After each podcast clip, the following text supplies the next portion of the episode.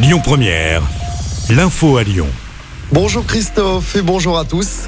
C'est un procès très attendu qui s'ouvre aujourd'hui devant la cour d'assises de Valence, celui de Gabriel Fortin, surnommé le tueur de DRH. Cet ingénieur de 48 ans au chômage est accusé de trois assassinats et tentatives d'assassinat sur ancien DRH et sur une conseillère Pôle emploi. Les faits s'étaient déroulés en janvier 2021. L'accusé en cours la réclusion criminelle à perpétuité. Le procès doit durer pendant trois semaines. Les suites de l'agression au couteau à gorge de loup à Lyon samedi soir.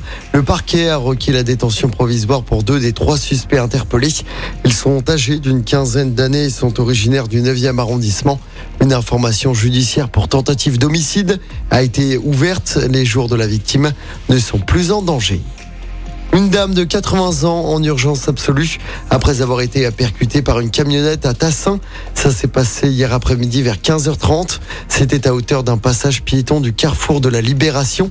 La victime traversait sur le passage protégé lorsqu'elle a été percutée par la camionnette de livraison.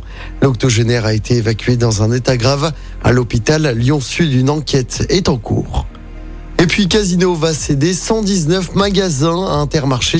Annonce faite hier. Le groupe Casino est plombé par une dette de plus de 6 milliards d'euros. À Lyon, un supermarché est concerné. Il s'agit du Casino de Bourg situé dans le 7e. Retour à la normale sur les rails entre Lyon et Grenoble et Lyon-Chambéry aujourd'hui. La ligne avait été perturbée par les orages. Il y avait notamment eu un glissement de terrain près de Bourgoin. Les fonctionnaires seront augmentés dès cet été, une hausse de 1,5% pour le point d'indice. Il y aura une autre augmentation en janvier et une prime pouvoir d'achat pour la moitié des agents entre 300 et 800 euros. La CGT qui dénonce des mesures insuffisantes. Journée de deuil national demain en Italie après la mort de Silvio Berlusconi à 86 ans.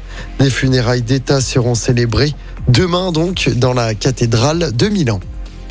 Et puis on connaît le prix Lumière 2023. Il s'agit du réalisateur allemand Wim Wenders. Le réalisateur des Ailes du Désir et de Paris, Texas, recevra le 15e prix Lumière. Il recevra son prix le vendredi 20 octobre à Lyon. Je rappelle hein, que la 15e édition du Festival Lumière se déroule du samedi 14 au dimanche 22 octobre. Et puis en mode de sport avec euh, du tennis, on suivra aujourd'hui les entrées en lice de Benoît Paire et de Lucas Pouille à l'Open Soprasteria. Ça se passe au Tennis Club de Lyon. Le tournoi dure toute la semaine. Écoutez votre radio Lyon Première en direct sur l'application Lyon Première, lyonpremière.fr et bien sûr à Lyon sur 90.2 FM et en DAB+. Lyon Première